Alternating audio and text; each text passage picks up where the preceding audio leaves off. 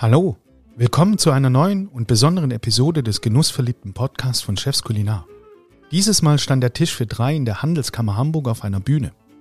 Mehrere Scheinwerfer, Kameras und Mikrofone wurden ausgerichtet und um 10 Uhr startete die Aufnahme unserer ersten Podcast-Folge, die live vor Publikum aufgezeichnet wurde.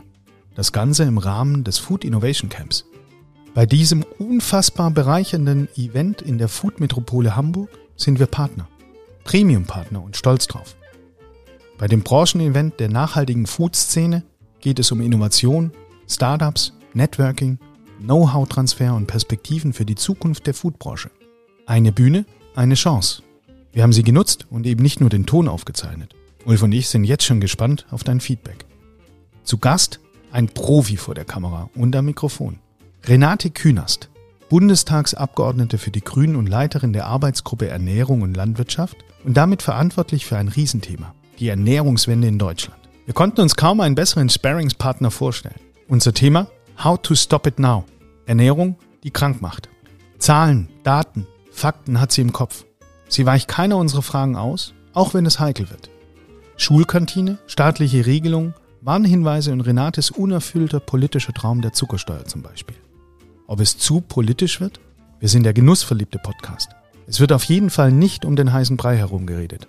Aber ihr erfahrt auch einiges Kulinarisches über die gut gelaunte Flexitarien- und Riesling-Liebhaberin, bei der das Gemüsefach im Kühlschrank immer voll sein muss und der Hummus nie fehlen darf. Mein Lieblingsgericht Königsberger Klopse kocht sie besser als alle anderen. Und Markus Höder würde von ihr Kichererbsensalat serviert bekommen. Rezepte, selbstverständlich, werden von Frau Kühners direkt mitgeliefert. Auch besonders war jetzt mein längeres Intro zu dieser etwas kürzeren Live-Podcast-Episode. Was ich schon lange gerne mal sagen wollte, schaust dir auch gerne an. Den Link zum Video auf dem YouTube-Channel von Chefs Kulinar findest du in den Show Notes. Übrigens, deine Meinung interessiert mich. Werde sie jetzt los und schreib mir einen Kommentar unter den Release-Post dieser Folge auf LinkedIn. Viel Spaß!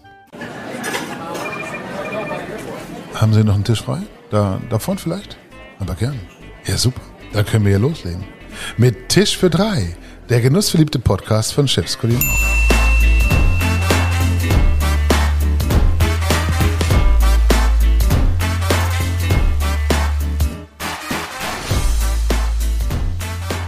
Hallo zusammen. Herzlich willkommen bei Tisch für drei, dem genussverliebten Podcast von Chefs Kulinar. Heute ist mal wirklich alles anders, denn wir sind beim Food Innovation Camp in Hamburg, wo sich die wirklich spannendsten Food Startups aus ganz Deutschland treffen. Und das bedeutet Weltpremiere. Unser erster Podcast mit Publikum. Und ich glaube, Matthias, die Idee kommt am Ende des Tages von dir, weil du hast vor einem Jahr gesehen, wie beim OMR seinerzeit Fiete Gastro live auf der Bühne performt wurden. Und dann hast du mich noch, mich noch angehauen und gesagt, Menschenskinders, Ulf, das machen wir auch mal. Ja? Und Ja. ich dachte, wir sehen bei, bei OMR, aber wir treffen uns noch viel, viel besser. Wir sind da, wo alle Menschen in die Halle kommen und nicht die Hälfte draußen stehen müssen, nämlich beim wunderbaren Food Innovation Camp. Lass mich ganz kurz. Der Impuls war der richtige, aber jetzt habe ich erfahren, dass Sebastian Merget und äh, auch Tim Melzer gesagt haben, das machen sie nie wieder. Das habe ich auch gehört, ja. Ja, deswegen Ja. ist vielleicht. Äh, nee, nee, alles gut, alles gut. also, wir machen das Beste draus. Genau. Nein, und von allem, wir haben ein Thema dabei, das uns alle bewegt. Liebe Frau Künast, How to Stop It Now, Ernährung, die krank macht. Und ich würde sagen, an der Stelle starten wir einfach mal ins Thema und vielleicht stellt der Matthias Sie noch mal einmal kurz vor. Für alle, die jetzt den Lebenslauf nicht so ganz hundertprozentig ajour haben, oder? Ja, ich denke, Renate Künast kennt, glaube ich, jeder und dennoch ist es wichtig, mal äh, so ein paar Daten aus ihrer Vita vielleicht auch vorzulesen. Bundestagsabgeordnete für die Grünen bis 2005 Landwirtschaftsministerin unter Gerhard Schröder. Früher einmal Vorsitzende ihrer Partei, wäre um ein Haar regierende Bürgermeisterin von Berlin geworden und ist Mitglied in der Deutschen Akademie für Fußballkultur, Ulf. Ich finde, über Fußball sollten wir heute nicht sprechen. Nein. Wir hatten Bayern gespielt. Äh, genau deswegen sollten wir über Frau Fußball Künast heute kämpft, nicht sprechen. Frau Künast kämpft erfolgreich gegen Hasskommentare bei Facebook, ist heute Leiterin der Arbeitsgruppe Ernährung und Landwirtschaft und damit verantwortlich für ein Riesenthema, die Ernährungswende in Deutschland. Und bevor wir aber darauf zu sprechen kommen, würde ich sagen, beginnen wir einfach mit unserer beliebten Schnellfragerunde, liebe Frau Künast, um Sie so ein bisschen ähm, kennenzulernen. Kurze Fragen, kurze Antworten. Matthias, die erste Frage ist von dir. Erste Frage, wie ernähren Sie sich? Vegetarisch, vegan oder flexitarisch? Flexitarisch. Auf einer Skala von 1 bis 10, wie gesund ernähren Sie sich? It depends. Also es kommt auf den Tag an, ja. Also wenn ich äh, gerade das Stück Fleisch esse und drei Gläser Wein trinke, ist es weniger gesund als an anderen Tagen. Was darf in Ihrem Kühlschrank nie fehlen? Ähm, ein volles Gemüsefach von Gurke über Fenchel äh, bis äh, Radieschen und und und. Frühlingszwiebeln braucht der Mensch auch immer. Äh, es darf nicht fehlen Hummus. Okay. Und kochen Sie gerne oder lassen Sie sich lieber bekochen? Ähm, ich koche gerne. Ich habe den Kampf mit meinem Mann, der eigentlich auch ganz gut kocht, im Wesentlichen gewonnen, dass ich kochen darf. Weil das ist der kreative Teil und nicht der des Aufräumens. Für mich daheim, wie gewinnt man den Kampf gegen seinen Lebenspartner, wer kochen darf? Ja, indem man so ein bisschen die Ellbogen anspitzt und sagt, ich brauche das jetzt, ich würde das gerne machen. Ne? Ich brauche jetzt eine kreative Phase nach Bundestag oder so. Und wenn du das zehnmal gesagt hast, klappt es irgendwann. Was kocht niemand so gut wie Sie? Königsberger Klopse. Ein Klassiker, wie schön. Ja, es gibt Leute, die sagen, ich will wieder eingeladen werden, es ist Winter. Ja, ich äh, melde mich schon mal an. Also Königsberger Klopse bin ich sofort dabei, unbedingt. Jetzt stellen wir uns mal vor, Sie kriegen Besuch. Richtig wichtige Leute, nicht so wie Matthias und ich. Was stellen Sie auf den Tisch, wenn Robert Habeck Ihr Gast wäre? Für Robert? Für Robert würde ich jetzt was Schönes mit Spargel machen. Ich habe so einen tollen Dämpftopf, also mit so einem Einsatz, ja. Und dann mache ich unten helle Sojasauce, ein bisschen Mirin rein, bisschen Miso. Da gibt es ein ganz tolles kleines Unternehmen von so einem Deutsch-Japaner in Berlin, der das alles selber macht. Und dann kommt da Scheiben Ingwer rein, Zitronengras, Korianderstängel, weil der Rest da oben ist für die Deko.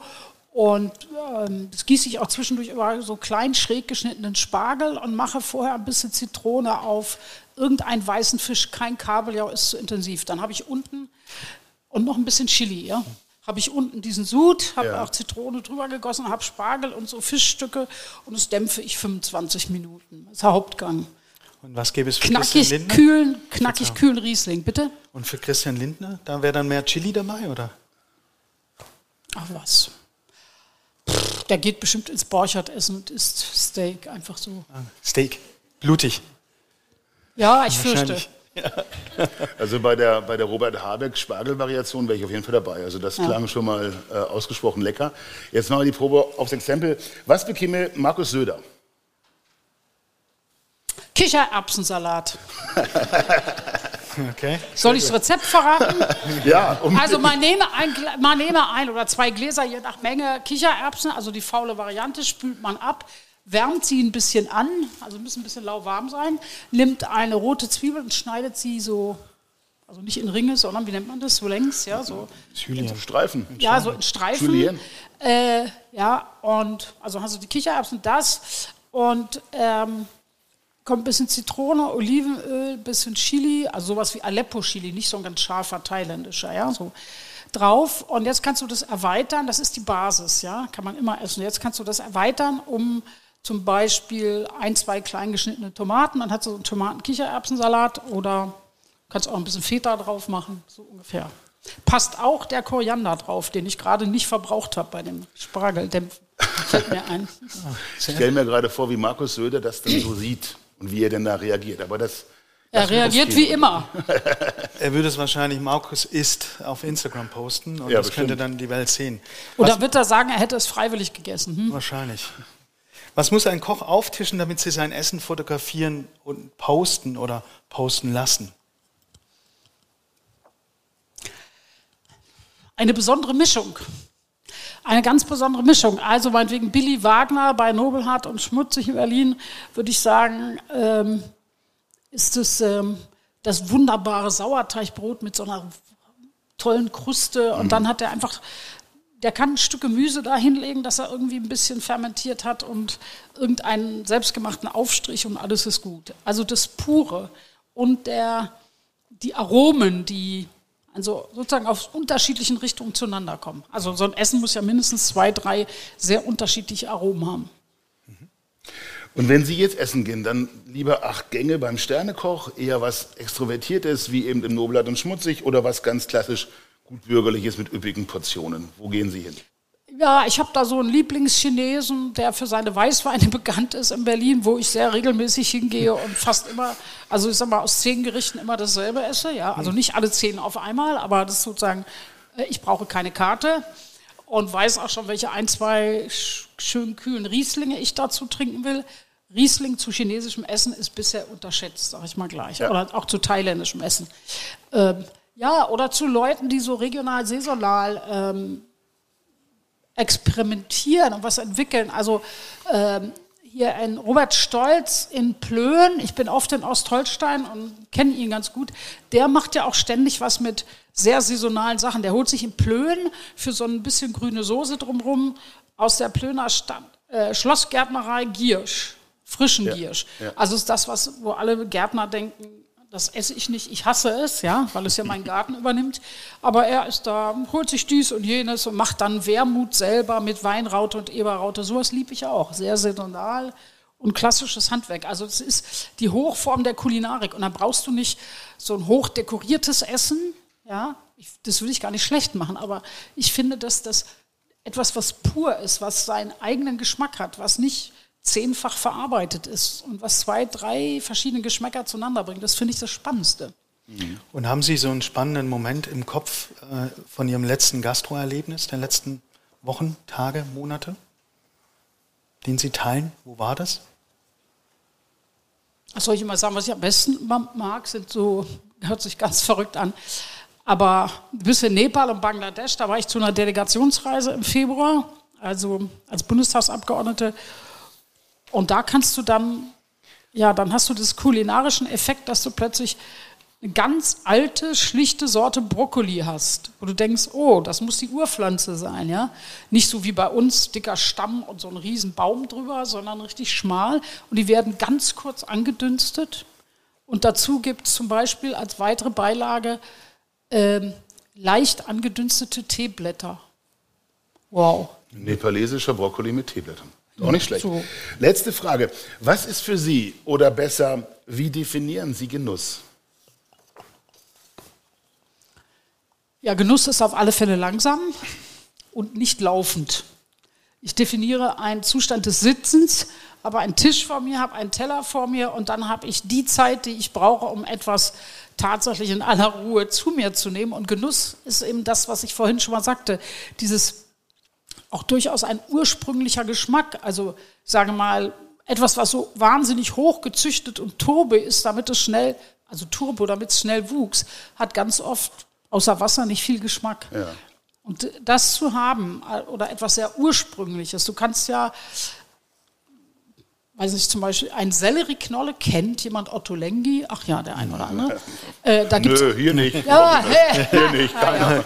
Hier nicht. Also der hat zum Beispiel so eine Sellerieknolle, die man zwei Stunden im Backofen hat. Großartig. Ja, ja kennen Sie, ne? Wow. Ja. Und das ist Genuss. Die, die schmeckt anders, als man erwartet. Die wird so süß oder so. Ja? wenn du die mit Olivenöl und gemörserten Koriandersamen oder so machst, das ist Genuss. Einfach dieses pure und oder wenn die Spargelzeit anfängt, du hast guten Spargel, der heute, heute früh gestochen wurde. Ja, da brauchst du ja nur einen Hauch Butter, das ist Genuss. Freunde, Plant-Based Food ist ja sprichwörtlich in aller Munde. Der Coffee to go mit Haferdrink, längst absoluter Standard. Aber auch in immer mehr Kantinen und Restaurants trenden Pflanzenmittel-Dips oder Desserts.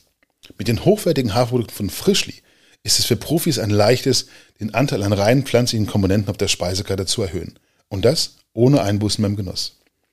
Als deutsches Traditionsunternehmen bietet Frischli Basics wie verschiedene Drinks an, die für Cappuccino, für Shakes, aber auch als Zutat zum Kochen super verwendet werden können. Daneben hat Frischli sehr vielseitig einsetzbare Joghurt-Alternativen, sehr vielfältige Desserts und eine tolle Vanillesoße im Programm. Frischli hat sich für Hafer als Basis des pflanzlichen Sortiments entschieden, da Hafer gut schmeckt, sehr beliebt ist und mit hochwertigen Proteinen, wertvollen Ballaststoffen und komplexen Kohlenhydraten punktet. Und wie man es von Frischli gewohnt ist, überzeugen die Produkte auch durch ihr einfaches Handling. Wer jetzt mehr über das Frischli-Hafer-Sortiment erfahren möchte, findet spannende Hintergrundinfos und tolle Rezeptideen auf www.frischli-greenguide.de. Genuss ist langsam. So, und das ist eigentlich genau das Thema, die Überleitung zu dem, worüber wir heute sprechen wollen, nämlich Ernährung, die krank macht und wie man diesen Trend stoppt. Weil ich glaube, dass wir diesen Trend stoppen müssen, ist uns allen klar. Aber vielleicht. Vielleicht mal mit einer Anamnese gestartet. Wie krank, liebe Frau Künast, ernähren wir uns denn wirklich? Man sagt ja, die OECD hat es mal gerechnet Und die hat dann gesagt, dass jeder siebte Todesfall in Deutschland ernährungsbedingt ist. Mit einem S. Ähm, und zwar, äh, also das unterschätzen wir immer, weil natürlich in der, im Totenschein, wenn jemand einen Herzinfarkt hatte, ähm, Herz-Kreislauf-Probleme steht natürlich nicht, hat immer zu viel Chips und Erdnussflips und Pommes gegessen, sondern da steht Herzinfarkt. Tatsache ist aber, dass, ähm, dass sozusagen die körperlichen Veränderungen und das massive Übergewicht und so das Ergebnis von falscher Ernährung äh, sind. Und da kommen wir in Deutschland auf jeden siebten Todesfall mittlerweile. Und wenn ich ein andere, paar andere Zahlen nennen darf, die AOK und andere haben mal gerechnet und sind drauf gekommen, dass wir im Augenblick an reinen Gesundheitskosten pro Jahr 35 Milliarden, nicht Millionen, 35 Milliarden Euro pro Jahr ausgeben.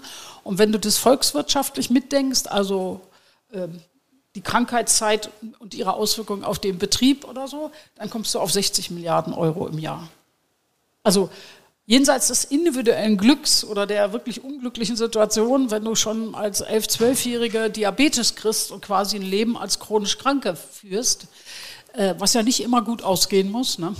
bei Diabetes, äh, schon abgesehen davon haut es uns auch äh, sozusagen mindestens die gesetzlichen Krankenkassen kaputt, wo ja alle sagen, das müsste besser sein. Und wir, wir haben sozusagen 35 Milliarden Euro Kosten, die auf der anderen Seite korrespondieren mit wunderbaren zweistelligen Gewinnen, auch jetzt noch bei der Lebensmittelindustrie. Die will natürlich billige Rohstoffe, zum Beispiel Zucker. Und übersetzt bedeutet das, ist eine hohe Zahl, 35 Milliarden Investitionen beziehungsweise 7 Prozent oder wie? Sie, jeder siebte. Wie, wie, jeder siebte. Wie, wie übersetzen wir das? Wie ernähren wir uns? Ja, eigentlich müsste man sagen, nicht wir ernähren uns. Das Wort ernähren hat ja nähren drin. Also äh, der im Englischen sagst du auch Nutrition und so. Also eigentlich soll, hat ja Ernährung was damit zu tun, als allererstes deinen Körper zu ernähren und die Funktionen zu erhalten. Ja? Da wir ja auch alle irgendwie aus der Tierwelt abstammen, wäre jetzt mal der erste Punkt. Meinen Körper gesund zu halten, funktionsfähig zu halten. Dann kommt natürlich so eine gewisse Kulinarik und Genuss dazu. Okay. Ähm, Mittlerweile sind wir aber in zwei Fehlsituationen angelandet. Erstens ernähren wir uns nicht nach dem Kriterium, was ist für mich gute Ernährung, sondern was wird per Werbung auf dem Markt angeboten. Und da gibt es ja wenig Werbung für Brokkoli, ähm, aber stimmt. Ja, aber unheimlich viel Werbung für, weiß ich, Fleisch, hochverarbeitetes Fleisch, alle möglichen Süßigkeiten, Pizza mit viel Salz, Fett, Zucker und und und. Also eigentlich ist das, was als Ernähr sogenannte Ernährung uns angeboten wird, ähm, immer das, was haltbar ist und wo der größte Profit ist. Also diese ganzen Süßigkeiten, äh, Frühstücksflocken und ähm, also die ganzen Snacks, diese Riegel und so weiter, die viel Zucker enthalten, das hat, ist, hat die größte Umdrehung. Das kannst du am besten lagern, weil es nicht groß kühlen muss, weil es eine Mindesthaltbarkeit hat ja, von zig Jahren. Also soll ein Lebensmittel sein, lebt aber nicht. Ähm, und daran, danach ernähren wir uns, was da sozusagen auf uns zukommt. Und ähm, ja, der andere Punkt ist eben, dass, dass es am Ende äh, gar nicht mehr Ernährung ist, sondern nur noch so ein, wie so eine Freizeitbeschäftigung. Oder als würde man nicht in den Computer oder Fernseher gucken können, ohne dass man dabei isst. So als sei das irgendwie so, man muss also sitzen und braucht das noch. Es ist vollkommen vollkommen in eine andere Richtung sich entwickelt. Nichts dagegen, das Stück Schokolade oder irgendwas zu genießen, aber mittlerweile denkt man doch, der Großteil des Essens hat beim Menschen teilweise gar nichts mehr mit Ernährung zu tun, sondern ist so eine Begleitbeschäftigung. Oder eben auch, der Zuckerspiegel sinkt, ich brauche neuen Zucker. Und diese Begleiterscheinung, diesen Impuls zu setzen, Sie sagen, der kommt über die Werbung, weil da viel dafür geworben wird. Wenn das ein Trend oder eine Tendenz ist, kann ich dann das vielleicht steuern, indem ich dann die Werbung reduziere? Das versuchen wir ja, oder wollen wir versuchen. Mal sehen, ob alle drei Koalitionspartner da mitmachen. Äh, wir wollen ja regulieren die Werbung, die an Kinder, also bis 14-Jährige adressiert ist. Und äh, weil man weiß, dass Kinder ja äh, Werbung und Geschichten und die Realität nicht auseinanderhalten können. Und ähm, Deshalb wollen wir da, wo im Wesentlichen Kinder gucken und beeinflusst werden, bestimmte hochverarbeitete Lebensmittel, die viel Salz, Fett und Zucker äh, enthalten, dann als Werbung nicht zulassen. Da muss man für was anderes werben. Und wie definiert man jetzt Sendungen für Kinder bis 14? Ich meine, äh, das ist ja auch eine schwierige Geschichte. Heißt es dann im Nachmittagsprogramm keine Überraschungseier, keine, ich weiß nicht, Kinderschokolade und solche Dinge? Oder wie stellt man sich das vor? Ähm, also es geht nicht nur um Sendungen für Kinder, sondern wir sagen, so ist auch der erste Entwurf von Cem Özdemir, der als Landwirtschafts- und Ernährungsminister zuständig ist, äh, er definiert auch Zeiten, die zu einem hohen Prozentsatz von Kindern geschaut werden. Also wenn Fußball-Weltmeisterschaft ist und du hast tagsüber Spiele, guckt die ganze Familie. Dann hast du mindestens 20, 30 Prozent Kinder, die da mitgucken. Da muss meiner Ansicht nach und nach diesem Entwurf muss das auch heißen, dass du äh, darin keine an Kinder adressierte mhm. Werbung äh, okay. machen kannst für solche hochverarbeiteten Lebensmittel. Manche sagen ja, das sei zu kompliziert. Es ist aber gar nicht kompliziert, weil man das relativ gut erstmal definieren kann und dann muss es auch, ja, muss es natürlich eine Aufsicht, eine behördliche Aufsicht geben, die einfach sagt, das und das sind die Zeiten oder die üblichen Sendungen oder du darfst nicht gegenüber Schulen mit den großen Flächen ähm, werben für, für bestimmte Lebensmittel, musst halt für was anderes werben, ja. Und äh, ja, und man kriegt einfach, so macht es die Weltgesundheitsorganisation auch, den Hinweis, wie viel Zucker 100 Gramm enthalten dürfen. wenn du zum Beispiel Frühstücksflocken machst, kannst du auch kannst du Tag und Nacht werben, wenn du einfach dafür sorgst, dass das, der Zuckergehalt in den Frühstücksflocken unter dem Wert der Weltgesundheitsorganisation ist. Okay. Und er ist ja zu hoch. Also Aber manche haben ja den Daily Intake, den tagtäglichen Input an Zucker schon, wenn sie gefrühstückt haben. Ja. Absolut. Und dennoch, wenn ich jetzt mal auf diese ganzen Ernährungsstatistiken schaue, dieses wirkliche Problem haben wir doch bei den 65 bis 74-Jährigen. Da sind doch letztes zwei Drittel, drei Viertel der Menschen äh, deutlich zu dick, deutlich zu kräftig. Warum ist das gerade in dem Alter so? Hat das was damit zu tun, dass dann die Arbeit wegfällt, dass der Renteneintritt zu früh kommt? Frau Kühners, was können wir da an der Stelle tun? Das mit dem Renteneintritt zu früh ist ja wieder eine ganz neue Debatte. Also, ich, das äh, würde ja volkswirtschaftlich gleich schon mal was bringen, nicht wahr? Aber das nur aus meiner merkantilistischen Sicht. Wir sind ja in der Handelskammer, da muss man ja solche ah, so, auch mal deshalb. Bringen. Also der, nee, der Punkt ist ja, dass es das logische Ende einer Verhaltensweise ist. Also wenn du in einer Gesellschaft aufwächst, wo du nicht einfach dich nur ernährst, sondern dir angewöhnt, ständig äh, Süßigkeiten, Snacks und so in großen Mengen zu essen und sitzt, dann schlägt das allerspätestens äh, im höheren Alter zu. Warum? Weil der Mensch auch weniger Kalorien braucht. Ja?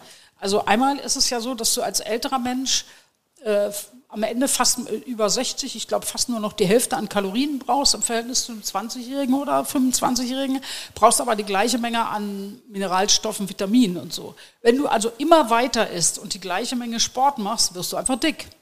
Man muss sich schon im Alter dann überlegen, was man isst und wie man Kohlehydrate, also auch aber Zucker oder so, äh, reduziert. Und, und es ist natürlich, also das ist der eine Punkt. Und der andere ist, dass es das Ende einer lange, lang tradierten Essens- und Lebensgewohnheit ist, die sich, die da kumuliert. Ja. Aber ich sag mal, äh, ich finde den allerwichtigsten Punkt, dass wir uns heute auf die Kinder konzentrieren, weil da wird geprägt, da wird gerade in den ersten tausend Lebenstagen eines Kindes wird sozusagen die Süßorientierung auch über Aktivierung von, von Teilen der, der, DNA geprägt, wo du dann im späteren Leben schwerlich von runterkommst. Das ist ein Unterschied, ob du Gemüse isst als kleines Kind und Brei oder Getreidebrei, wo immer noch zu viel Zucker drin ist. Ja? Äh, das muss auch weg. Noch, noch ein Streitpunkt. Ja? Muss man Verbraucher zu ihrem Glück zwingen und wenn ja, dann wie? Ich meine, das Ganze ist ja auch eine Art von Bevormundung. Also irgendjemand muss natürlich dann diese, diese Werte festlegen. Wie viel Zucker darf rein, wie viel nicht und so weiter und so fort. Wer darf werben, wer nicht. Welche Pizza ist noch in Ordnung, welche nicht. Wie macht man das praktisch? Also einmal möchte ich mal freundlicherweise sagen, die Fragestellung ist falsch. Danke. Wir, soll ich die Frage nochmal machen? Ja, vielleicht wird es mal eine andere. Ja, also man, wenn man immer so tut, ach, muss man immer mit Regulierung, muss man dies und jenes verbieten. Was haben wir denn heute? Heute haben wir doch keine Situation der Freiheit. Also manche, nicht Sie natürlich, ja, aber manche diskutieren dann immer so in der Öffentlichkeit, ah, sie werden etwas verbieten oder so. Und es ist immer so, jetzt wäre Freiheit und wenn wir das regulieren, ist Verbot. Nein, heute ist Unfreiheit. Heute ist der normale Weg, wenn du unterwegs bist, dass dir ständig Süßigkeiten und Snacks entgegenkommen. Alle, die in der Ernährungspyramide der Deutschen Gesellschaft für Ernährung oben stehen, Alles keine Grundnahrungsmittel, nicht mal in der Mitte. Sie äh, sagen uns hier, möchtest du noch Cerealien, Trockenfrüchte und Körner essen, weil Körner ist ja so wichtig und Nüsse ist ja auch. Nur sie bieten uns das als Riegel an mit Zucker. Zucker als großer Füllstoff, billig hergestellt, der sich wie Hüftgold um uns legt, der uns abhängig macht von Zucker, weil wir glauben, wir hätten Hunger. Dabei ist nur unser Zuckerspiegel nicht äh, befriedigt. Nicht befriedigt. Und zwar haben wir uns den falsch antrainiert. Ja? So, was ist denn daran frei? Und dann wird der Zucker noch in Monokulturen gemacht irgendwo. Also hast du noch ein, sag ich mal, ein Klima- und, und Artenvielfaltsproblem oder Palmfett. Schönes, billiges Zeug, um diese Riegel auch festzuhalten. Also ist die Antwort auf die falsche Frage ja. Jetzt habe ich die Frage vergessen. Mach eine neue, Matthias, du. Ganz clever, ne? Ulf, ich mache einen Strich bei dir, ne? Das war ist in Ordnung. Ja. ja. Wer definiert, was gesund ist? Wer will das festlegen, was gesund ist? Also ich nicht, sondern zum Beispiel Wissenschaftlerinnen und Wissenschaftler, die Weltgesundheitsorganisation. Also die wissen, ja, und, und das gibt ja hunderte von Wissenschaftlerinnen, nicht zwei oder drei, die weltweit sagen, was ist sozusagen die Basisernährung für einen funktionierenden Körper. Ja? Und da wissen sie, wie viel Kohlehydrate, wie viel Fett, wie viel Zucker du brauchst. Braucht der Mensch auch. Jetzt ist allerdings so, dass der Zucker schon in der Möhre oder im Apfel enthalten wäre. Oder was immer, wo immer die regional typische Ernährung auf diesem Globus ist. Und das können die danach berechnen. Oder sie können dir in Indien, für Indien berechnen, ähm, dass äh, wenn du einen guten Reis hast und eine traditionelle indische Ernährung, die mit vielen Gewürzen, die ja auch Gesundheitsstoffe enthalten, mit Blattspinat und diesem und jenem eine traditionelle Ernährungsweise ist, dass du dann deinen Bedarf hast. Und äh, das ist sozusagen eine gesunde Ernährung, ist eine vollwertige, die deinen Bedarf erfüllt. Die anderen, weil wir immer das Wort gesund benutzen, also Schokolade oder Zimtsterne oder, hm, oder Zitronensorbet ist ja nicht ungesund. Aber Sie, sie, sonst dürfte man sie ja nicht verkaufen, ja, dann müsstest du die aus dem Verkehr ziehen. Aber sie sind nicht Basis einer gesunden, vollwertigen Ernährung, sondern sie sind immer etwas Zusätzliches, also ein zusätzlicher Genuss. Und das Problem ist ja, dass, dass wir mittlerweile in Mengen Pizza haben und, und diese Frühstückscerealien und diese Riegel und alles, äh, oder diese ganzen Weißmehlprodukten, die dir als erstes auf Bahnhöfen entgegenkommen, das sind eigentlich alles Süßigkeiten und Snacks, ja, aber sie sind quasi zum Grundnahrungsmittel geworden. Aber eigentlich soll die Hälfte der Ernährung das wäre eine gesunde Ernährung. Die Hälfte der Ernährung soll aus Gemüse und Obst in der Reihenfolge, mehr Gemüse als Obst bestehen, von dem, was man quasi am Tag zu sich nimmt. Äh, und ja, wenn, wenn Sie mal rumfragen würden und gucken, was junge Leute und andere so den Tag über essen und dann noch die Dinge, die man vergisst, weil man abends eine ganze Tüte Chips gegessen hat. Also ich habe eigentlich gar nichts gegessen heute, genau genommen. Da merken Sie, dass, es, äh, dass sich das Verhältnis verkehrt hat. Und zwar nicht, weil die Menschen das freiwillig entschieden haben, sondern weil eine Industrie sich globalisiert hat, sich billige Rohstoffe sucht, sich ausgedacht und überlegt hat, wie funktioniert der menschliche Körper und wie machst du Geschmäcker, damit man denkt, wow, das will ich wieder haben. Wie machst du den Körper bringst du in Zustand zu glauben, er hätte Hunger, dabei hat er nur ein Zuckerdefizit wegen falschem Zuckertraining. Sozusagen. Also Sie sagen, es ist, es ist schon festgelegt, was gesund ist. Über die Weltgesundheitsorganisation weiß man ganz genau, wie man sich gut zu ernähren hätte. Oder sogar, ich kann noch einen anderen nennen, weil manche immer sagen, Weltgesundheitsorganisation ist so, also in der Politik. Hochtrabend. Hä? So groß. So groß, nein, so auch weg. so ach, die sind so abgehobene Wissenschaftler, ja, aber Wissenschaft ist Wissenschaft. So auch die Deutsche Gesellschaft für Ernährung, äh, von der ja keiner gerade behauptet, die sei jetzt ein Ort der Revolution, ja, äh, schreibt auch auf, was man braucht. Die kommt auch dazu, Hälfte am Tag Gemüse und Obst und dann kommt Vollkornbrot zum Beispiel. So. Wo geht es dann hin, gerade für Gastronomie, Hotelgruppen oder Hotelrestaurants? allgemeine Restaurants, gibt es dann irgendwann eine Quote? Gibt es Verbote? Gibt es Listen? Für gesundes Essen? Nein, die, nee, der Punkt ist ja nicht, was macht das Restaurant? Also für Restaurants würde ich sagen, da interessiert mich schon, habt ihr Bio, das würde ich gerne sehen, wie ist das Tier gehalten, deshalb machen wir Tierhaltungskennzeichnung, Transparenz. Ja? Und äh, es soll ja alles geben, es gibt ja auch im Laden alles. Aber die Frage, was fördern wir wie? Finanziell mit Informationskampagnen. Was gibt es im Kindergarten, in der Schule, im Betriebskantin, im Bundesministerium, im Kantin, im Bundestag und, und, und. Was kommt dir im Alltag entgegen? Was fördern wir auf Märkten? Wie strukturieren wir die ganzen Kirm, die Kirmes, die Weihnachtsmärkte und alles? Da überall müssen wir uns doch anders ausrichten. Heißt Kindergarten und Schule wirklich die vollwertige Ernährung, sodass du nicht gezuckerte Milch noch förderst, was Jahre, Jahrzehnte lang gemacht wurde, um quasi die Milchbauern zu unterstützen. Aber am Ende haben die, die das Geld gekriegt, die als Unternehmen, nicht die Bauern, sondern die Unternehmen, die danach kamen, die Kakao, Zucker und Erdbeeraroma reingetan haben. Die haben das meiste Geld verdient mit viel Zucker. Fehlentwicklung. Wenn wir die, die, die öffentliche Verpflegung verändern, und wie gesagt, Kindergärten, Schulen, die müssen sie auch schulen, weil wenn du zum Beispiel mehr vegane, vegetarische Sachen anbietest oder das Verhältnis Gemüse, Fleisch veränderst oder einfach weniger Süßigkeiten und Softdrinks anbietest, sondern zum Beispiel auch Wasser kostenlos oder so, ja, im Spend Wasserspender, dann äh, ist es am Ende sogar für den Kunden noch preiswerter und es, und es gibt dir die Möglichkeit, sozusagen gesünder zu essen im Alltag, ohne dass du dich anstrengst und die Dinge kennenzulernen. Also das, was man vielleicht sonst nicht isst, gibt es dann da und du hast eine gewisse Praxis. Das, das ist die Idee. Und dann gehst du in, keine Ahnung, gehst du ins Restaurant und isst einen 500 Gramm Steak, wenn dir danach ist und du es überlebst. Mhm. Das kann man auch nicht jeden Abend. Ähm, aber lass uns vielleicht einfach mal. Das weiß er. ja, ja, also manches weiß ich dann doch. Ähm, lass uns vielleicht mal bei diesem Thema der Schulen bleiben. Ich glaube, das ist ein, ein, ganz, ganz interessanter Punkt. Ähm, würde ich auch einfach mit, mit Blick auf die Zeit äh, mhm. so ein bisschen drauf, drauf, drauf, drauf zu sprechen kommen. Welche Rolle muss, soll dieses Thema Ernährungswende bei Kindern spielen? Bringt es etwas, Ernährung zum Schulfach zu machen? Unbedingt. Ich finde, das gehört eigentlich dazu. Wir sollen ja, wie war das? Nicht für die Schule, sondern fürs Leben lernen. Also muss man doch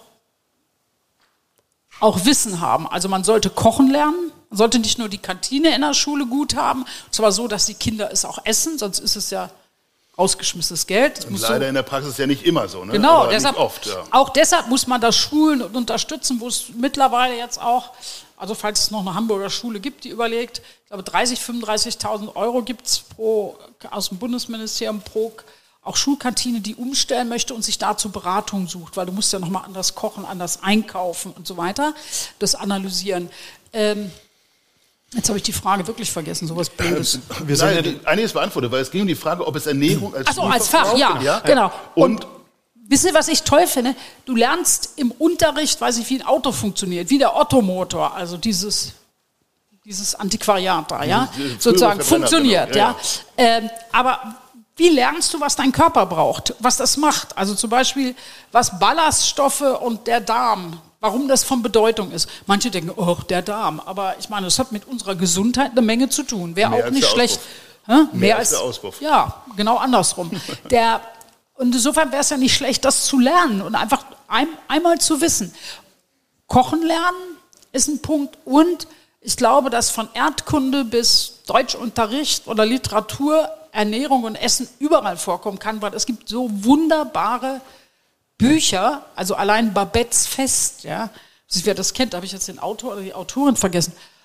Ein, ein wahnsinnig schönes Buch, wo es eigentlich nur ums Essen und die Bewunderung von gutem Essen und seiner Zubereitung geht.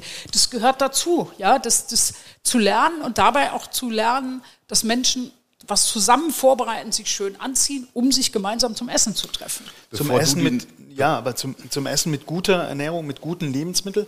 Ist das der Grund, warum Sie dann in Berlin jetzt eine Quote für Bio-Lebensmittel gerade in Schulmenzen eingeführt haben? Äh, ja, Berlin hat das schon vor einigen Jahren gemacht, äh, andere Länder auch. Bremen mhm, hat sogar Bremen vorher auch, ja. angefangen. Ja. Ähm, und das hat mehrere Gründe. Also äh, einmal weiß man ja, dass wir eigentlich bei allem, was wir im Alltag tun, was fürs Klima und für die Biodiversität tun sollen. Und im Bioproduktionsbereich wird keine Chemie eingesetzt, also weder als Düngung noch äh, zur Pestizidbekämpfung. Äh, und insofern hat das schon mal einen riesen Vorteil. Und da beides, Dünger und äh, Pestizidbekämpfung, sehr energieintensiv hergestellt haben, sparst du sogar vorne noch CO2.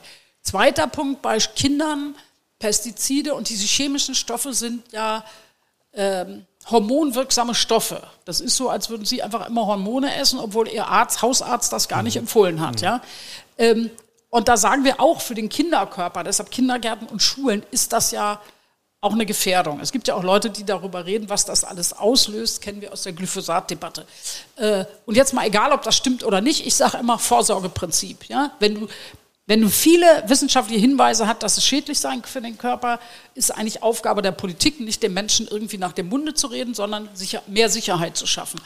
Und ähm, deshalb gibt es dann, ja, aus all diesen Gründen gibt es dann diese, diesen Punkt, dass sie sagen, einen bestimmten Anteil an Bioprodukten mhm. auch in den Schulen. Kopenhagen ist bei Schulen, Altersheimen, Krankenhäusern, Kindergärten schon bei über 90 Prozent. Ich habe jetzt einen ganz verrückten Gedanken angenommen, Markus Höder vorhin schon genannt, springt mit auf und sieht, Berlin funktioniert, Bremen funktioniert, mache ich das in Bayern auch. Wo soll ganz, die ganze Bioware herkommen? Für diesen Bedarf. Ja, der das ist ja gerade der Punkt, dass wir damit auch einen weiteren Schritt an Umstellung machen und an Naturschutz und Klimaschutz, wenn ein Caterer oder eine Köchin, ein Koch für eine einzelne Schule immer bei Bauern A Kartoffeln eingekauft hat, würden Sie jetzt sagen, ich möchte die Ausschreibung gewinnen. Auch in München, da gibt es auch einen Ernährungsrat, der sich kümmert. Das würde dann so sein, die Ausschreibung für die Schulen, Bundestag hat übrigens gerade, schreibt auch gerade neu aus für ab Januar 24 mit mehr Bio. Ähm, dann würde die Ausschreibung ja heißen, Sie müssen mir nachweisen als Caterer, dass Sie hm, zum mhm. Beispiel mehr Bio, mehr Gemüse, mehr regional und saisonal, wo kommen die Sachen her? Also anders denken, nicht das Billigste von irgendwoher kaufen, eingeschweißt, wo du, wo du ja nicht kochst, sondern die Tüte, diese Plastikbeutel in ein Gerät stellst und die Uhr drehst und dann schneidest du das Ding auf. Also Kochwerkzeug heute ist die Schere. große Küchenschere. Ja? Jetzt kochen wir wieder und stellen sozusagen all die Dinge um. Und dann würdest du einen Vertrag machen ich glaube, es war die Uni Osnabrück, wo ich es vor 15 Jahren das erste Mal erlebt habe, die haben aber auch umgestellt. Die haben da mit den Kartoffelbauern im alten Vertrag gemacht und gesagt, wir wollen auf Bio umstellen und wir zahlen dir in den nächsten zwei, drei Jahren für die konventionellen Kartoffeln einen etwas höheren Preis, wenn du jetzt anfängst, auf Bio umzustellen. Da kriegst du in ungefähr zwei Jahren die Zertifizierung und wir machen einen langfristigen Vertrag und so haben beide was. Ja? Der eine hat einen langfristigen Vertrag mhm. und die anderen haben schon den Bauern mit so und so viel Hektar äh, angebaut mit Kartoffeln. Also so läuft das. Es ist ja nicht so, dass du morgen Bio machen sollst, sondern ähm, dass die Zeit für eine Umstellung. Dass es eine Zeit für die äh, Umstellung gibt und für eine gewisse Systematik. Und äh, sag mal, heute gibt es manchmal Bauern oder so, die klagen und sagen, ja, da kommt so viel aus Tschechien oder so. Dann kann ich ja nur sagen, Leute, ihr könnt hier nicht jahrelang kämpfen. Bio sei eine bekloppte Idee. Und wenn die Kunden Bio essen, mhm. beklagt ihr euch, dass die Tschechen nicht so doof waren. Mhm. Ja, so das Produzieren. Also also man kann ja nicht die Menschen jede Stunde am Tag bei der Hand nehmen. Man kann auch sehen, das weiß man doch theoretisch, oder? Wie schnell oder langsam es immer gehen mag. Aber es wird mehr Klimaschutz mhm. geben müssen. Spätestens, wenn es hier auch Hochwasser gibt. Ja? Stichwort Klimaschutz. Ich, ich würde an der Stelle unsere Diskussion einfach gerne noch um einen zweiten Aspekt erweitern, weil wenn wir über Ernährung reden, die krank macht, gibt es ja auch zwei Perspektiven. Es gibt die Auswirkungen auf den Menschen und es gibt die Auswirkungen auf den Planeten letztendlich. Und ähm, welche Rolle sollten planetare Grenzen für die Ausgestaltung der, der Ernährungswende spielen? Oder ist das sekundär? Was ist ja Ihre Einstellung? Wir sind ja schon froh, wenn wir uns alle gut ernähren und also sozusagen Ernährung insgesamt in der Art der Ausgestaltung im Alltag besser wird, also fürs Individuum gesünder, ist gut für, für die Person, für die Krankenkassen, für die Volkswirtschaft, für alles. Aber wir müssen diese, äh, sag mal, Planetary Health mit einbeziehen. Es gibt ja auch Leute, die benutzen das Wort One Health, also eine Gesundheit. Davon mhm. ausgehend, dass eines denklogisch nicht möglich ist, dass alle Menschen gesund sind, aber der Planet krank. Wenn der Planet krank ist, gibt es keine Artenvielfalt mehr, dann gibt es keine Bienen und sonstigen Bestäuber. Menschen. Ja? Auch keine gesunden Menschen. Ja, dann gibt es Hitzewellen, äh, meine, die, die die ersten fallen um, wenn es zu heiß ist, zu lange und und und. Also das gehört beides zusammen. Gesunde Menschen und ein gesunder Planet gehören irgendwie ähm, zusammen. Und deshalb müssen wir es, ähm, müssen wir es mit äh, einbeziehen. Das ist ja auch der Punkt mit der Debatte um äh, tierische Erzeugnisse, ja, wo dann logischerweise mittlerweile dann immer gesagt wird, wir ähm, wir sollten weniger Fleisch essen, aus vielerlei Gründen. Also einmal, weil das Deutsche Krebsforschungszentrum zum Beispiel sagt, rotes Fleisch nur ganz selten.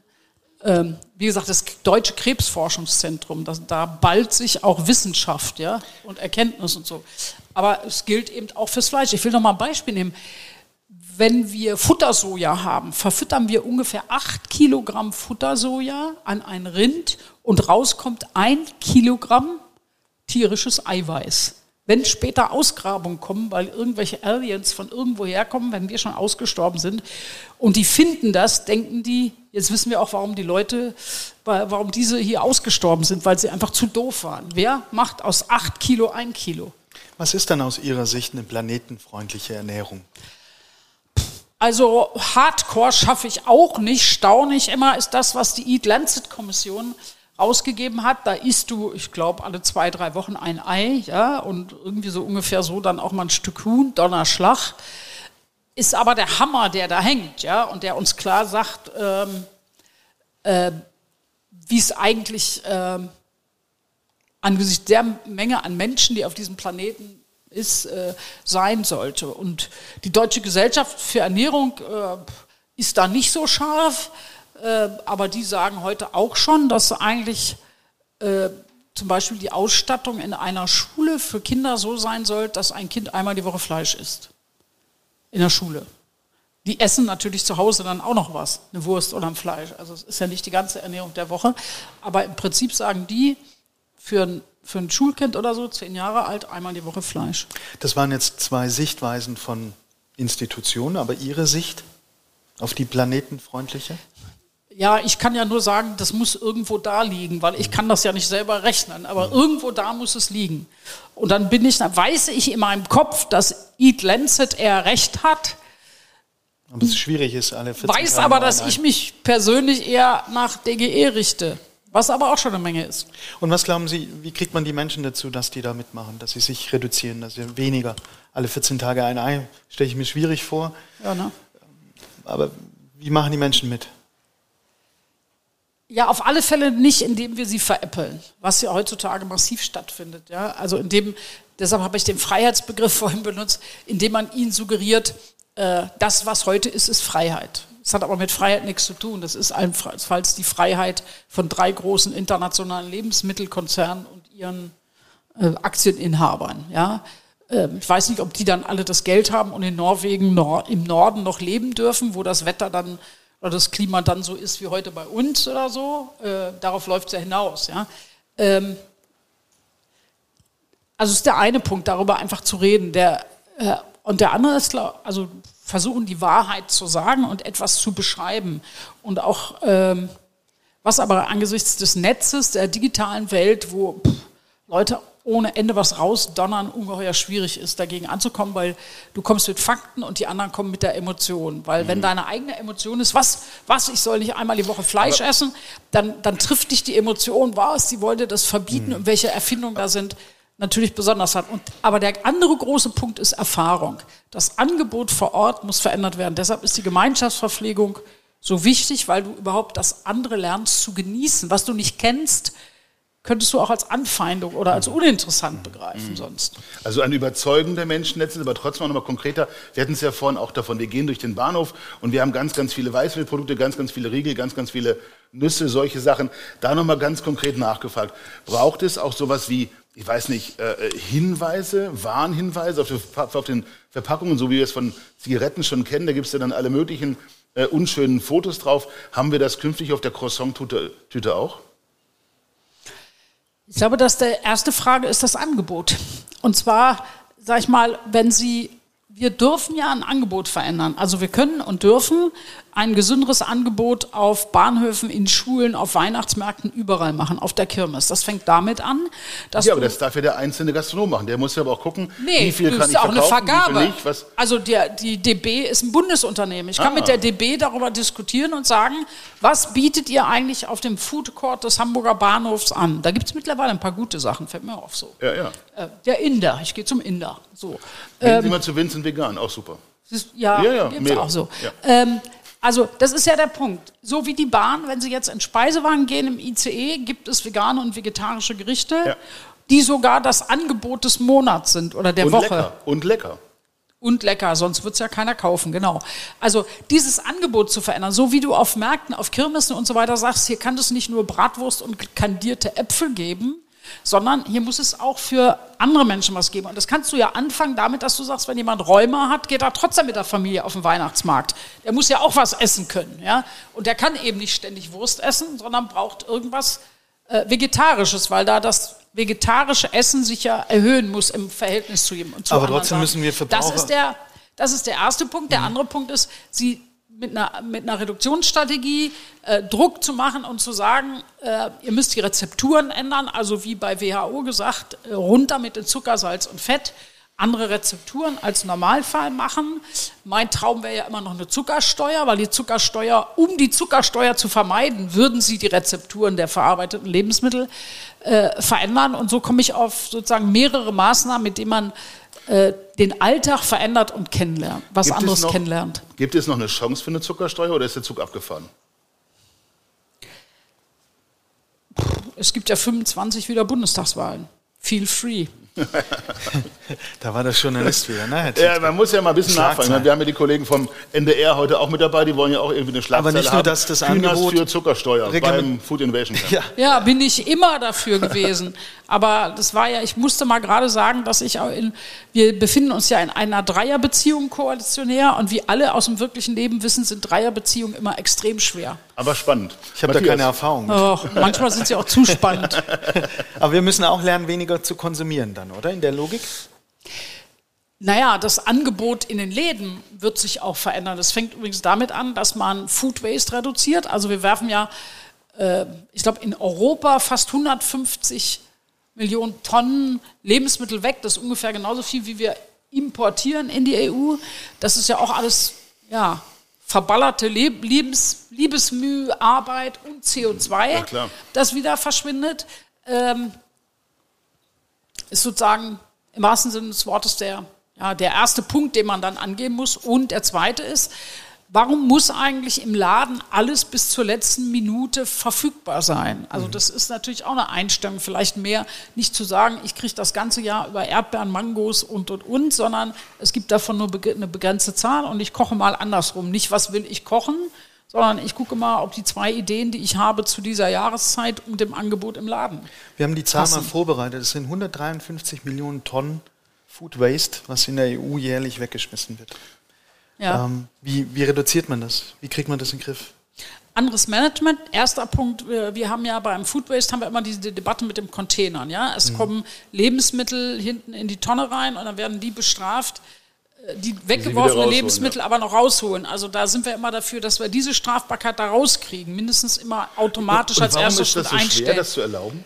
Was, wen, wer, wer ist da der Bremser? Weil die erste Stufe, nämlich für die Richtlinien in Strafsachen, die die Länder, Justizminister untereinander vereinbaren, wo sie immer sagen, wir stellen einfach immer ein, wenn es für einen Eigenverbrauch ist, ja, das wollen die nicht. Haben sie neulich gerade wieder gesagt. Ähm, und äh, Herr Buschmann, der Bundesjustizminister, tut sich schwer, diese Ebene des Diebstahls anders zu regeln. Leicht ist es auch nicht, ja, weil du natürlich sagen musst, wenn du einen Hausfriedensbruch begehst, um an die Tonne zu kommen, kann man es jetzt irgendwie nicht straffrei stellen oder so. Also das sind ein paar Sachen. Dann gibt es aber noch die ganz andere Ebene, nämlich dass wir die Läden befähigen müssen, anders zu managen. Und das ist jetzt im digitalen Zeitalter nicht gut, weil du digital ganz oft weißt, wann wird wie viel abverkauft. Also die, eigentlich kann der Laden wissen, ob die Leute samstags früh diese Einkäufe machen oder freitags nachmittags oder wie viel Gänse im Herbst bestellt werden oder wie viel Spargel gekauft wird. Und dann müssen sie hart an der Spur das Angebot haben. Und notfalls sagen sie, na, jetzt sind sie eine halbe Viertelstunde zu spät gekommen, weil fünf Minuten Verlagenschluss ist jetzt eben kein Spargel mehr da oder keine Erdbeeren mehr das hat dann auch Auswirkungen auf die Produktion am Anfang und übrigens hat das dann auch Auswirkungen darauf, dass uns nicht immer erzählt wird, wir müssen mehr Chemie einsetzen, um mehr zu produzieren, was am Ende weggeworfen wird. Kann es sein, dass uns die Franzosen da schon einen Schritt voraus sind? Weil wenn ich bei denen in den Supermarkt gehe, ist samstags ab vier das Angebot extrem ausgesucht und abends samstags ab acht ist im Grunde im frischen Bereich nichts mehr da. Äh, und ich glaube, da gibt es eine Regelung dafür, dass die Supermärkte im Grunde bestraft werden, wenn sie zu viel wegschmeißen. Stimmt das? Ist eine Ordnungswidrigkeit. Die Supermärkte ab einer bestimmten Größe haben eine Angebotspflicht an die, sowas wie Tafeln und andere. Ja? Ähm, was bei uns aber mittlerweile auch viele machen. Also so viel wird im, wird ja im Laufe der Jahre gar nicht mehr weggeworfen, weil das ihre Betriebskosten sind und weil sie auch ähm, also sozusagen dann auch Geld äh, sparen wollen. Und die Tafeln sagen auch, Leute, wir können gar nicht alles so verteilen, weil wir auch kaum noch Personal haben. Ja, also gar nicht so viele Leute, die sich ähm, engagieren. Aber daran sieht man, dass es ganz viele verschiedene Fakten oder Punkte gibt, die man verändern kann und muss. Von Paris oder von Frankreich nach Niederlande, da gibt es auch eine gewerbsmäßige Restaurantkette, Instock, die ausschließlich gerescuete Lebensmittel verwendet. Ist in Deutschland undenkbar, oder? Also MHD, äh, abgelaufene Lebensmittel oder die eben nicht mehr so adäquat aussahen, äh, die dann quasi weiter zu verarbeiten. Bier zu brauen kennen wir hier auch, aber als Restaurantbetrieb wieder in den Verkehr zu bringen, ist schwierig. Als Restaurantbetrieb? Genau. Nee, als Restaurantbetrieb stimmt, habe ich noch nicht erlebt. Ich habe es als Lebensmittelladen, Sur, Surplus in Berlin, gibt es einige Läden, die das äh, machen. Und da kannst du sozusagen einen guten Einzeleinkauf machen. Manchmal haben sie aber auch so Riesenpakete irgendwie, die eigentlich für die Gastronomie machen. Waren, die machen das. Und es gibt auch ein so ein gemeinnütziges Unternehmen, das, das schon noch in der Verarbeitung, also nicht nur in dem, im Lebensmittelhandel, aber in der Verarbeitung vorher äh, die Sachen holt und sich schenken lässt und sie dann in großen Gebinden direkt äh, wohin bringt. Zum Beispiel an SOS Kinderdörfer und so weiter, da wo, wo man tatsächlich eben nicht nur ein, zwei Kilo, sondern gleich 20 Kilo von Möhren oder so auch in der Lage ist zu verarbeiten. Das finde ich eigentlich eine, finde ich eine richtig gute Geschichte. Ja. Aber wäre da nicht ein Ansatz, weil das ist ja das Best Before Date, MHD. Da ist ja der Verbraucher konditioniert, äh, bis ähm, Ja, schmeiß es 23. weg. Mai Ja. ist es haltbar, morgen ist das schlecht. Der Kann man das nicht MHD, abschaffen eigentlich? Warum braucht es das? Also eigentlich braucht man das aus Lebensmittelsicherheitsgründen, weil, Mhm. weil du ähm, das, insofern werden wir das, glaube ich, nicht, nicht wieder loskriegen, weil also bei Lebensmitteln äh, kannst du ja immer mit Aflatoxinen, diesen und jenen Pilzen und so weiter, kann, kannst du auch Gesundheitsgefahren haben. Und ähm, gerade je mehr Handel da ist, du machst das ja nicht alles alleine. Und der Punkt ist nur, dass das Mindesthaltbarkeitsdatum für meine Begriffe falsch berechnet ist, weil es ist ähm, im Wesentlichen von der Wirtschaft berechnet und die haben sich 150-prozentig Ja, da geht abgesichert. es um Haftungsfragen, klar. Ja, genau auch bei, auch bei ähm, Joghurt oder so. Das weiß ja jeder, der irgendwie ein Glas Joghurt kauft und äh, da steht dann, oh, das war vorgestern abgelaufen, das schmeckt aber wie vor einer Woche. Ja, so Mhm. äh, ist es ja auch nicht. Die sind ja sehr hygienisch mit Unterdruck und so. Stichwort lebende Lebensmittel. Lebende Lebensmittel. So, trotzdem geht's hier noch. Und jetzt wird aber gerade vom, ich weiß mal, welches Institut es jetzt ist, vom Bundeslandwirtschaftsministerium, die überarbeiten diese Regeln auch und gucken sich das sozusagen nochmal genauer an, sodass das weiter nach hinten kommt. Manche sagen, du musst noch ein zweites äh, Enddatum festlegen, aber ich halte nichts davon, zwei Daten drauf zu haben, sondern man muss sich schon mal weiter. überlegen, dass dieses jetzt nicht da ist. Aber ich sag mal, wir sind ja eigentlich bei Verstand. Ich werf doch kein Glas Joghurt weg, weil da steht vor zwei Tagen abgelaufen oder Sie vielleicht nicht, viele Verbraucher vielleicht doch, Echt? aber ja, ich glaube schon. Aber wir haben jetzt viel über politische Ziele diskutiert. Ich muss so ein bisschen den Bogen spannen. Ähm, sicherlich äh, interessant, aber wie laufen diese Diskussionen denn eigentlich hinter den Kulissen? ab? Nehmen Sie uns da mal mit. Politische Willensbildungsprozesse backstage. Wie geht das? schwierig. Also wie überzeugt man jetzt zum Beispiel, keine Ahnung, ein, ein, ein Gerhard Schröder, dass es eine Agrarwende braucht? Naja, das war ja damals noch relativ einfach, weil äh, als ich Ministerin wurde 2001 war gerade BSE, also diese verrückte Kuhkrankheit da ausgebrochen oder nicht ausgebrochen, wurde, war kurz vorher festgestellt. Der Rindfleischmarkt war zusammengebrochen, die Bauern haben wie immer wilde Forderungen gestellt. Äh, und dann war klar, man muss das System verändern. Ähm, das ging ja noch einfacher. Also sag mal, braucht es einen externen Impuls dann letzten Endes. ja, manchmal, im Englischen sagt man doch, never miss a good crisis. Als ich das erste Mal gehört habe, habe ich gedacht, sehr verrückt, never miss a good crisis. Drückt aber aus, dass du in einer Krise, also eine Krise durchaus auch was Gutes hat, nämlich den Aspekt der Veränderung. Du musst einfach diesen Move nutzen, dann Sachen durchzusetzen von Kontrollen, Futtermittelrückstell und so weiter oder Haftungsfragen. Äh, ist es eine. Bei dem anderen, sage ich mal, ist es sehr schwer. Das ist die Debatte, die Sie jetzt und heutzutage auch bei Heizungen und so weiter haben. Ja? Also es wird sehr schnell eine Verbotsdebatte eingeführt, wenn du, äh, wenn du sagst, also man soll weniger Fleisch essen. Was? Sie wollen uns unser Schnitzel verbieten und so. Also Sie kennen die Debatten ja alle, wo einfach sachfremde Argumente eingebracht werden und nicht mehr die Frage, wie wird meine Ernährung produziert, ist sie gut für mich? Mhm. äh, ist, und hat sie einen Genusseffekt, ist sie gut für den Planeten? Und äh, ist, ist das Klima eigentlich so, dass in Deutschland in Zukunft noch Lebensmittel hergestellt werden oder kippt das System? Ähm, das ist schwer. Und ich sage Ihnen ganz ehrlich, das erlebe ich ja jetzt auch in der Koalition, das sind manchmal wirklich, brauchst du geht es gar nicht ums Überzeugen, sondern da brauchst du einfach Nerven und, äh, und wenn Sie sich nicht schmutzige sind, Deals. Frau Kühners, wenn, wenn Sie sich da nicht schmutzige Deals, wie finden Sie da Kompromisse? Wie, wie, wie geht es um schmutziger Deal? Ja. Was musst du dem Lindner anbieten für einen schmutzigen Deal? Ich verhandle jetzt nicht mit Lindner, sondern auf einer anderen Ebene, aber der, ähm, ja, der Punkt ist, ähm, dass du ja, manchmal nicht alle Ziele durchsetzen kann. Ich hätte meinetwegen bei der Tierhaltungskennzeichnung gleich mit da drin eine direkte Reduktion von Tieren hingekriegt, die ich auch für nötig halte. Und eigentlich haben wir auch vereinbart, die Anzahl der Tiere mit dem Klima in Einklang zu bringen. Aber bei dem Ding habe ich es nicht durchgekriegt. Da musst du die Nerven behalten und musst dir überlegen, was ist eigentlich wichtig und ist ein Strukturelement für die Zukunft. Und ich glaube, dass eine Haltungskennzeichnung, die später bei allem da sein wird, bei Schweinen, bei Hühnern, bei Rind, so in der Tiefkühlbolognese, wo auch immer, überall wirst du dann erkennen können, wie das Tier gehalten wurde. Und dann kann jede und jeder von uns eine Entscheidung treffen. Ja, so zum Beispiel, wenn Stall draufsteht, heißt das, dass das Tier nie Licht draußen gesehen hat. Ja, allenfalls als Ferkel, als aus dem einen Stall auf den Lastwagen kam, um in den anderen Stall zu kommen und wieder raus. Das war das ganze Leben eines Schweins dann draußen an der frischen Luft. Das muss man wissen, danach kann man Entscheidungen treffen. Man muss dann also äh, hier und da Abstriche machen, um überhaupt einen Schritt äh, weiterzukommen. Ja. Und wenn man jetzt diese, diese, diese Diskussionen hat, wo es einfach, wo man, wo, man, wo man stoppt, wo man nicht weiterkommt, kann man diese Bremser benennen? Kommen die aus den Reihen der Gelben, aus den Reihen der Roten? Ist das einfach eine, eine Generationenfrage? Sind es eher die Alten, eher die Jungen? Wer ist da so äh, äh der ich glaube, das wechselt themenbezogen. Bitte? Ich glaube, das wechselt themenbezogen. Je nachdem, welches Lager, welche Interessen dann vielleicht Ich war noch nie im Bundestag, also, also, nur als Besucher. Ja, ja, vielleicht wechselt es themenbezogen, aber es ist auch so, also im Augenblick ist es so, dass gesellschaftliche Erneuerungen äh, leichter sind als zum Beispiel Dinge, die auch Wirtschaft äh, in eine Situation bringen, ihre Produktionsweisen zu verändern. Ja? Und da, das kriegen Sie ja draußen mit, dass einige immer einen Freiheitsbegriff haben, der heißt, du darfst gar nichts regeln. Für meine Begriffe ist, hat das aber mit Freiheit überhaupt gar nichts zu tun, zumindest nicht mit Freiheit für uns alle. Ja? Die, äh, naja, die Freiheit des Einzelnen endet immer dort, wo sie die Freiheit des anderen tangiert, letzten Endes. Oder bin ich da falsch? Theoretisch richtig.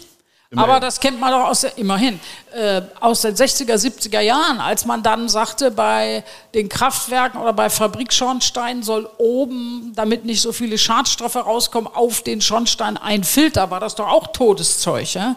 Da haben wir ewig dran gearbeitet, dann haben wir gesagt, doch, die müssen drauf, weil die sind da. Dann hat die Wirtschaft gesagt, das, was wirtschaftlich vertretbar ist, in irgendwelche Rechte reingeschrieben. Das heißt, wenn es die neueste Filteranlage gab, die noch zu teuer war, mussten sie noch nicht einsetzen. Aber wir mussten den ersten Schritt nehmen aus sag ich mal, Gesundheits, äh, gesundheitlichen Gründen. Es ist eigentlich bei allem, auch bei der Frage Schadstoffe, die hinten aus dem Auspuff rauskommen, ja, wie viel Schadstoff das darf aus der Neuwagenflotte reinkommen oder die Debatte, wie viel Chemie darf als Rückstand im Essen sein, weil wenn du Pestizide im Anbau ansetzt, hast du immer Rückstände davon. Aber wenn ich das jetzt, äh, das jetzt, wenn ich das jetzt übersetze, um ja. es mal mit Markus Lanz zu sagen, jetzt mal übersetze, heißt das, die Bremser sind die Industrie? Nicht innerhalb der Koalition, nicht im Bundestag. Nein, große Teile, also durchaus beachtliche Teile der Industrie und auch der Verbände bremsen. Okay. Und Sie haben einen Hauptansprechpartner in der Koalition, der genauso egoistisch agiert. Ich glaube, das wäre das Maximum an Deutlichkeit, was wir da rausbekommen können. Ja, und das ähm. ist ziemlich schwierig jetzt von mir, äh, von dem Thema des Bremsers. Dann machen wir einfach das nächste Thema. Schauen wir haben noch eine schöne Nein, Geschichte, glaube ich, noch mit der Kristallkugel. Lass ja, uns damit weitermachen. Ich, das wollte ich gerade nämlich sagen. Äh, wir müssen trotzdem mal, Sie, Sie bringen ja eines, einiges an Erfahrung auch schon mit und sind verantwortlich, oder Ihr, Ihr Thema ist die Ernährungswende. Ähm, da würde ich gerne mal in die Kristallkugel mit Ihnen reinschauen. Wann wird Renate Künast den ersten Burger mit Insektenpatty essen? Muss ich das? Nee, das ist ja Kristall. Müssen ist ja die Frage, aber wir haben ja vorhin auch vom Geschäftsführer der Handelskammer auch gehört. Ähm, Deklaration auf, ähm, wie, war, äh, wie hat er gesagt, Pasta von Barilla. Ähm, es werden immer mehr Proteine von anderen ähm, Tieren kommen. Vielleicht brauchen wir Insekten. Wie ist das eigentlich mit dem Haltungshinweis für Insekten? Ist das dann auch Stallhaltung? Wir waren jetzt gerade bei der Frage bei Frau Künast. Ich weiß. Äh, ja, das aber danke ja. für die Anregung. Natürlich muss es dann das auch einbeziehen, Und wenn man die nicht Ist ja freifängt. nicht nächste Woche, ist ja nicht nächstes Hm. Jahr. Das kann ja Ja, kann sein. Also aus heutiger Sicht bin ich aber, reduziere ich gerade meinen Konsum an tierischen Eiweiß und ich weiß, dass Menschen sich sowieso früher und überhaupt so ernährt haben. Insofern halte ich die ganze Aufregung dafür für absolut überzogen. Aber es ist jetzt irgendwie nicht mein Bedarf. Ich sage Ihnen nur, gucken Sie mal im Netz. Ich habe dann, ähm, da gibt es einen Ausschnitt aus einer Rede von mir im Bundestag. Da hat die AfD irgendwie, weil, weil jetzt zum zweiten Mal wegen EU-Recht irgendwas Mehl aus irgendwelchen Insekten zugelassen wurde. Jetzt behaupten sie immer, ich würde propagieren, man müsste das essen. Das war gar nicht mein Punkt. Ich habe eigentlich nur reagiert in der Rede äh, gegen die AfD, die so tat, als sei das das Schlimmste, während ich dann sagte, ja, ich weiß gar nicht, was Sie haben. Sie essen doch auch Tiere mit vier Beinen, die Sie mit großen Augen angucken. Was ist denn daran besser? Das fanden Sie jetzt überhaupt nicht lustig, ja. Aber Wir bleiben bei der Kristallkugel. Was ist von Präzisionsfermentation und von Fleisch aus dem Labor zu erwarten? Auch ein sehr ereignisreiches Thema, wo man viel Reaktion für kriegt. Äh, Ich glaube, dass die Zukunft unserer Ernährung, was, was Proteine anbetrifft, drei Beine haben werden, die unterschiedlich groß oder stark sein werden. Der eine sind die ganz pflanzlichen Proteine, das andere ist eine sehr hochkarätige, gute Tierhaltung. Ähm, Und das andere sind dann Fermentation, ähm, äh, Zellkulturen, verarbeitete, also Zellkulturen, also richtig alternativen Proteine. Es wird alles ähm, eine Rolle spielen. Wobei ich glaube, dass Letzteres nicht so groß, nicht so groß sein wird, aber äh, da gibt es ja auch ja, eine Menge Fragen. Also nachdem man aus der Debatte des Kälberserums raus ist, ist man auf der sichereren Seite, logischerweise, weil du ethisch nicht dieses Problem hast, dass die Tür faktisch verschlossen hatte. Ja? Also weil die Art und Weise der Serumgewinnung und so weiter, wobei es jetzt die Debatte auch für Ponys oder Pferde gibt, Serum. Also damit wird man nicht weit kommen, ja, wenn das die Basis wäre. Zum Thema Ernährungswende, welche Rolle spielen als letzte Frage in der Kristallkugel solche Food-Startups, wie sie hier in der Handelskammer heute sich ausstellen? Ja, mit Food Startup fängt das meiste an, ja. Dass äh, man einfach ein bisschen experimentiert und mal guckt und tolle neue Sachen entwickelt. Äh, und zwar, ich sag mal, in jeder Richtung. Und muss man dann gucken, wer sich wie durchsetzt. Hat ja auch was mit, mit Klima, mit Artenvielfalt zu tun, mit einer Kulinarik, ja. Ich meine, denken Sie allein an die Burger. Wer sozusagen so aufgewachsen ist, dass es Burger gibt und darauf Lust hat. Äh, Ich meine, deshalb sind ja auch die veganen Würste erfunden oder so. Man ist so sozialisiert. Und dann fängt es schon damit an, dass dir jemand was anbietet, was vielleicht an diese Idee oder diese Sozialisation andockt, aber eben auch gut schmeckt. Ja. Ja. Wie immer du das jetzt mischt. Ne? Frau Kühners, wir kommen so langsam auf die Schlussgerade und wir haben eine schöne Tradition am Tisch für drei und zwar die Frage, ähm, die meine Lieblingsfrage sozusagen ist. Wenn Sie für 24 Stunden mit irgendeinem Menschen auf dieser Welt tauschen könnten und in dessen Namen schalten und walten dürften, was immer Sie machen, mit welchem Menschen würden Sie tauschen? Wir hatten schon Bundestrainer, wir hatten schon Astronauten dabei, wir hatten schon Politiker dabei. Mit wem würden Sie tauschen und was würden Sie verändern? Ach, dann suche ich mir einen großen Lebensmittelkonzern, sowas wie Nestlé aus und mach mal einen Plan, welche Zweige auslaufen und welche neu äh, gemacht werden. Ich mache daraus ein richtig tolles, modernes Unternehmen, das ähm, sagt, wir, wir machen jetzt einen tollen kulinarischen neuen Teil, der viel pflanzlicher ist. Oh weia, die Aktien werden sofort nach oben schnell. Renate Kühners als Nestle-CEO. Auch nicht schlecht. Schöner, schöner Gedanke. Und äh, an der Stelle gilt der Dank an Sie, dass Sie sich die Zeit genommen haben, dass Sie zu uns an den fehlenden Tisch äh, gesetzt hatten und ins Gespräch gekommen sind. Ich glaube, wir haben ein bisschen was gelernt, Ulf. Ich habe äh, Genuss ist langsam und sitzt, ist langsam mit Doppel S und, und sitzt und never miss a good crisis. Also da waren tatsächlich ein paar gute Ansätze dabei. Herzlichen Dank an Sie, herzlichen Dank an das Publikum und an die Hörer. Ich glaube, das war ganz inspirierend und genau der richtige Auftakt für das heutige Food Innovation Camp. Vielen Dank. Ich danke Vielen, auch. vielen Dank, Frau.